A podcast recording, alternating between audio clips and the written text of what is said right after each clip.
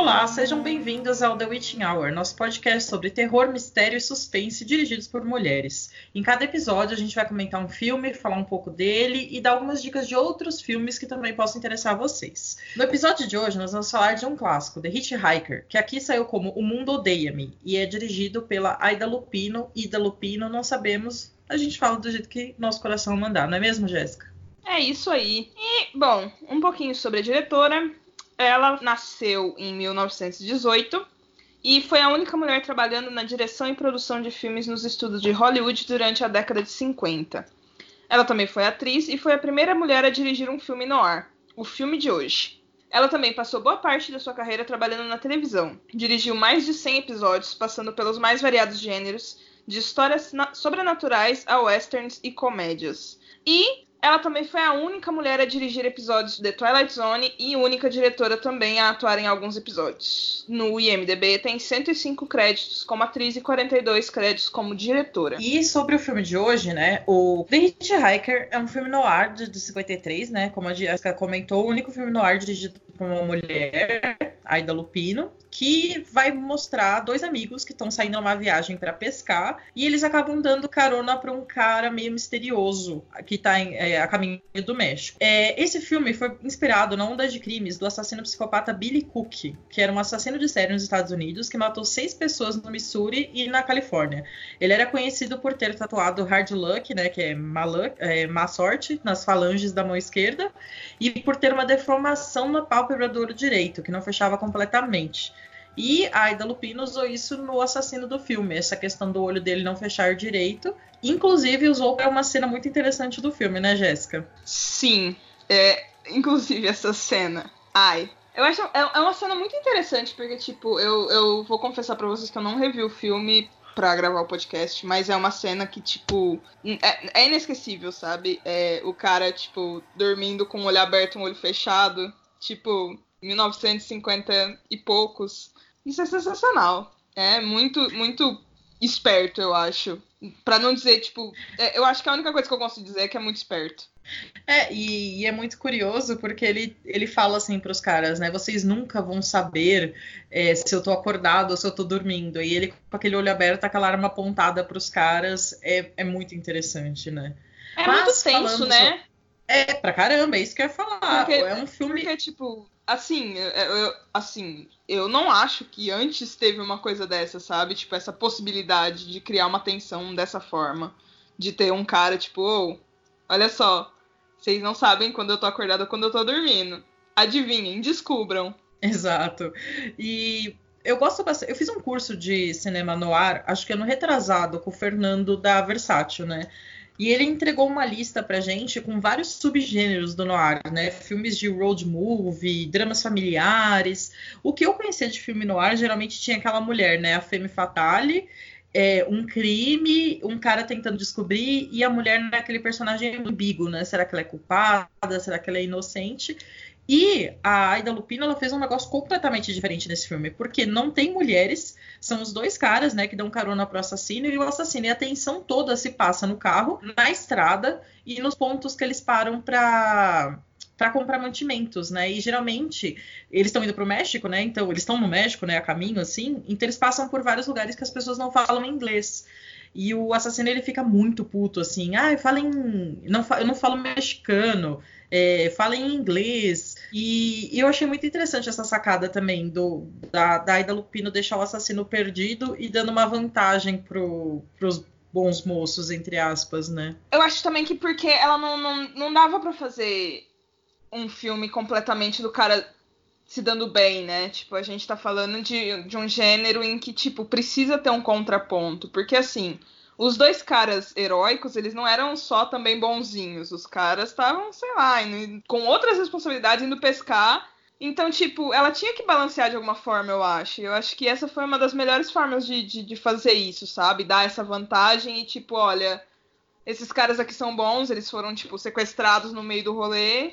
Então, foi uma forma interessante que ela achou de não colocar eles também uh, aquela figura de herói que a gente estava acostumado a ver no, geralmente em filmes dessa época, né? Tipo, o cara completamente bom e viril e Tanto que você vê que nenhum dos três são viris, sabe? Tipo, são três pessoas completamente comuns.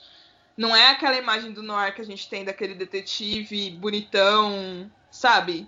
Eu, eu não sei se eu consegui expressar exatamente da forma que eu queria, mas são três pessoas comuns que, tipo, acabam se, se metendo em altas confusões na estrada.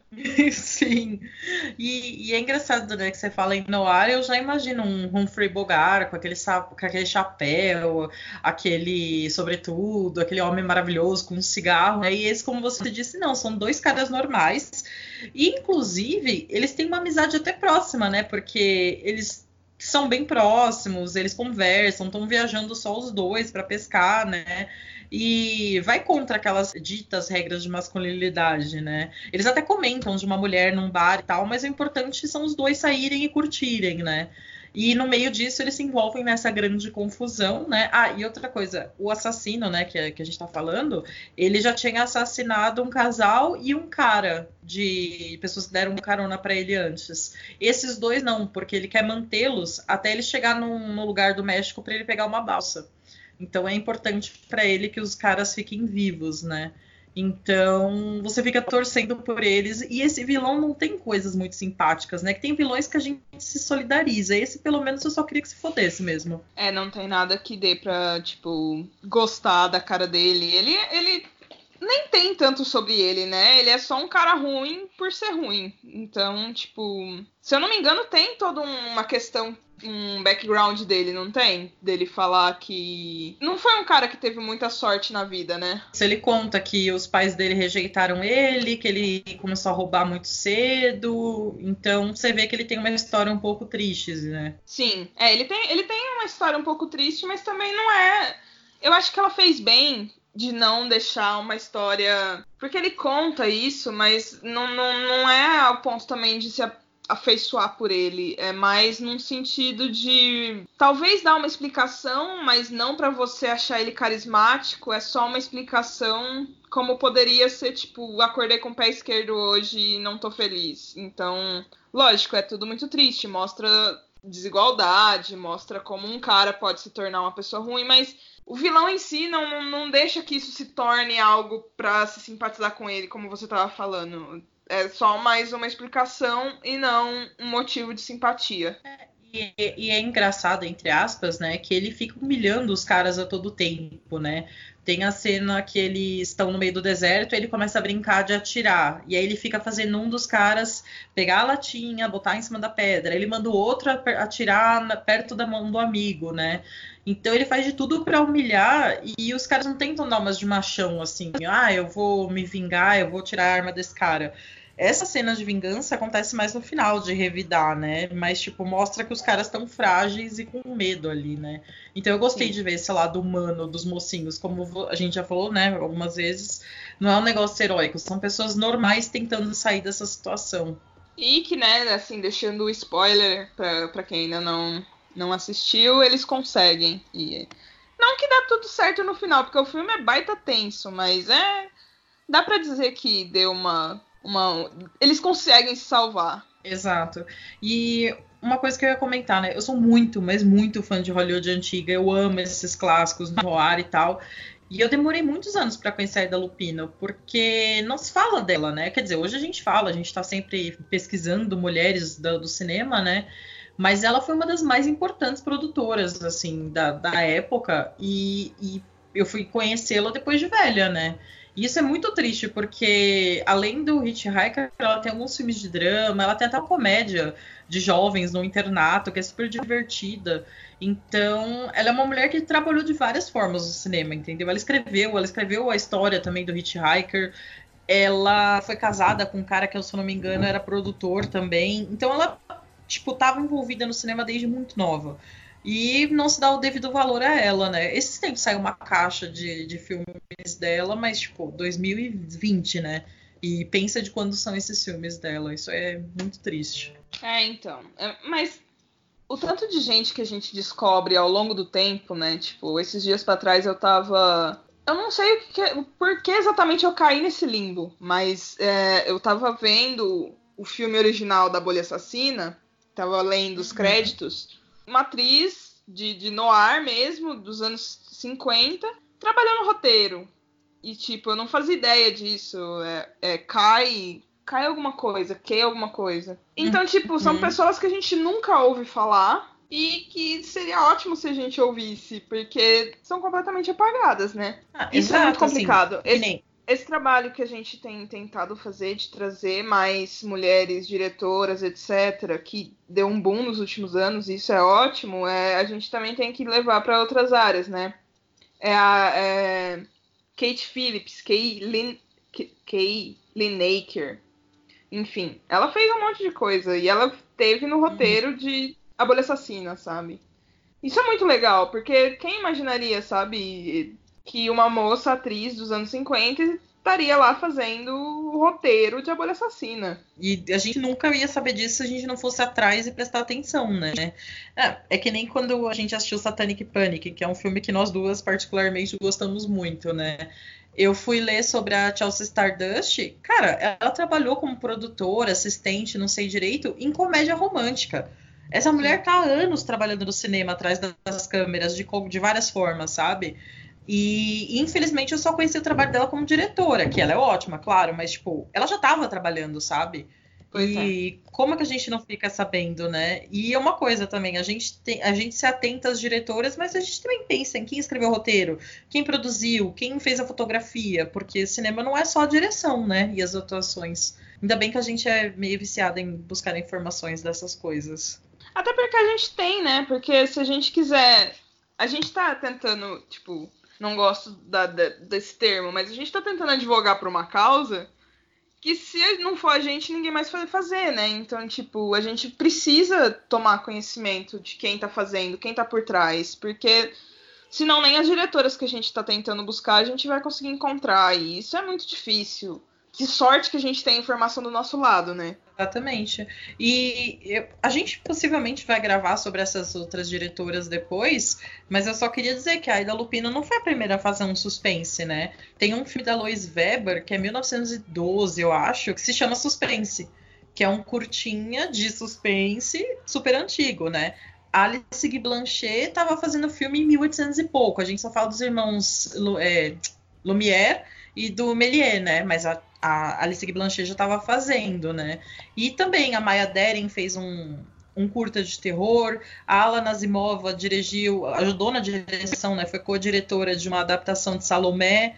E eu não conhecia nada disso, né? E eu me dizia muito fã de terror e não manjava desses detalhes, né? Então, o bom desse pois é. podcast é. e das nossas conversas é que a gente vai conhecendo cada vez mais. É, é até uma forma de tentar, tipo, mostrar que não adianta você pegar e, sabe, tipo, ficar nas mesmas coisas, ficar nos mesmos diretores, tem que procurar um pouco algumas coisas anteriores a eles, porque sem dúvida, foram pessoas que inspiraram muito. Tipo, Aida Lupinos com certeza inspirou muita gente. Ela teve dois episódios no, no Alfred Hitchcock Apresenta. Então, tipo, é muita coisa, sabe? Não é pouca Com coisa certeza. que ela fez. Não foi só um filme ou um episódio aqui. É muito, são muitos créditos. Uma atriz também, né? Ela fez diversos noirs, ela fez filme, filmes que ela mesma dirigiu mas a carreira dela como atriz é extensa demais, é absurdo, assim, o quanto essa mulher trabalhou no cinema. Inclusive, eu queria deixar uma dica também de um documentário que chama E a Mulher Criou Hollywood, que tem no YouTube, bem fácil de achar, que é contando realmente qual foi o papel das mulheres no cinema, né? Que enquanto ele era uma, um entretenimento para as pessoas mais pobres, as mulheres trabalhavam. Aí começou a dar dinheiro, aí botaram os caras para trabalhar. Que coisa, né? É o normal, né? Ainda hoje, tipo, é, é. é difícil, né? É difícil. A gente tem sorte que a gente tá vivendo num período, tá, que tá tudo meio cagado. Euler não precisa cortar essa parte, tá? Mas a gente tá vivendo tá num período. Mesmo.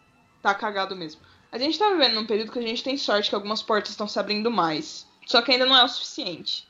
Ainda falta muito pra gente conquistar um espaço de verdade. Então, é lógico, a gente fica muito feliz com o espaço que está sendo conquistado, mas a gente ainda precisa de mais. Hum, falta muito ainda pra gente pegar e falar, nossa, esse é o ideal. Eu acho que falta, tipo, uns 80% do caminho para pegar e falar, nossa, esse é o ideal.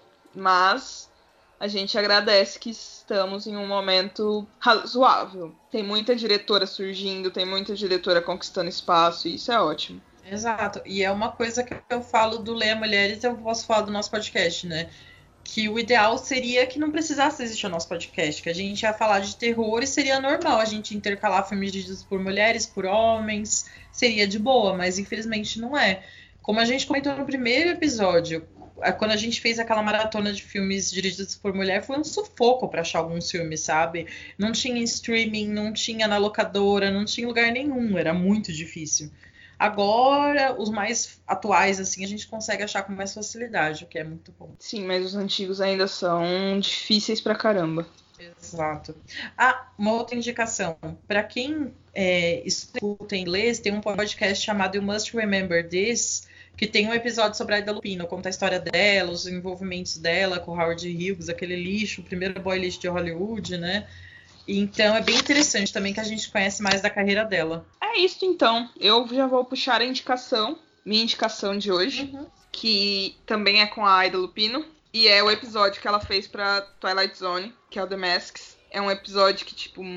Bom, sim, é realmente é um dos episódios que o pessoal sempre tá em lista de melhores episódios de Twilight Zone, etc, etc. Então, a minha indicação é realmente The Masks, que eu acho que se você gosta de terror, se você gosta de Twilight Zone, então vá para este episódio, assista esse episódio, que é da Aida Lupino, uma grande artista de Hollywood. É, eu vou indicar os outros filmes da Aida Lupino como diretora, né? É, alguns saíram aqui no Brasil em DVD, dá para encontrar fácil, né?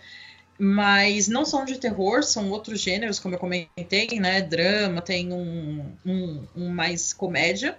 Eu gosto muito de um que chama O Bígamo, que é a própria Aida também atua, é muito legal. Tem um que chama All Trade, que eu não sei o nome em português dele agora. E é bem interessante também, é sobre uma mulher que ela é vítima de um, de um, de um assediador. O final é muito moralista, né? Mas eu gosto bastante do desenrolar desse filme. E um noir que se chama A Grande Chantagem, The Big Knife, que é do Robert Aldrich ele é como se fosse uma grande peça de cinema. Ele se passa todo dentro de uma sala também, de um ator que tá meio falido, tem amantes. A Aida Lupina é ex-mulher dele, atual, assim, um negócio muito enrolado. É um filme muito interessante, muito bonito, assim, muito bem atuado. Então, eu recomendo ele também. Bom, então é isso, não é, amigos? É, gente, é, queria agradecer vocês por estarem ouvindo a gente e pelos comentários que vocês deixam, pelo feedback. A gente está bem feliz com isso. E também queria só lembrar que a gente está hospedada no Necronome Conversa. E tem um padrinho né, do site. Então, se você quiser contribuir com a gente, ajudar de alguma forma, é só acessar padrim.com.br barra Conversa. Então, nós agora temos um Instagram que a gente vai postando os posters dos filmes. Caso você queira assistir o filme, para que a gente vai discutir, que a gente vai falar, enfim. É, The Witching Hour com dois R's no final, porque alguém já tinha usado The Witching Hour original. Então tudo bem, né? A gente coloca um R no final e finge que isso nunca aconteceu. E quem quiser me encontrar, eu estou em todas as redes sociais como Capiro Jéssica. E agradeço muitíssimo você que tem, vocês que estão ouvindo a gente, que têm dado feedback. É muito importante pra gente. Continuem dando feedback, continuem falando o que vocês acham, o que vocês querem, se vocês querem algum filme especial, a gente tá aqui para ouvir vocês também, mas só às vezes. E só filme dirigido por mulher. Já fica aí o recado. Então é isso, meus amigos. Agradeço muitíssimo. Beijos. Michelle, suas redes sociais. Ah, se vocês quiserem me encontrar, é Michelle da 5 a 7, né? Eu mudei o nome, uniformizei tudo para ficar mais fácil. Twitter, Instagram, meu blog, que tem link de todos os meus projetos. Então é isso, meus amigos. Até a próxima semana. Muitíssimo obrigado. E é isto. Fiquem firmes na quarentena. Eu acho que ainda estaremos em quarentena quando esse programa for ao ar. Mas tudo bem que a gente ainda tem muitos programas pela frente. Beijos. Exato. Beijo, gente.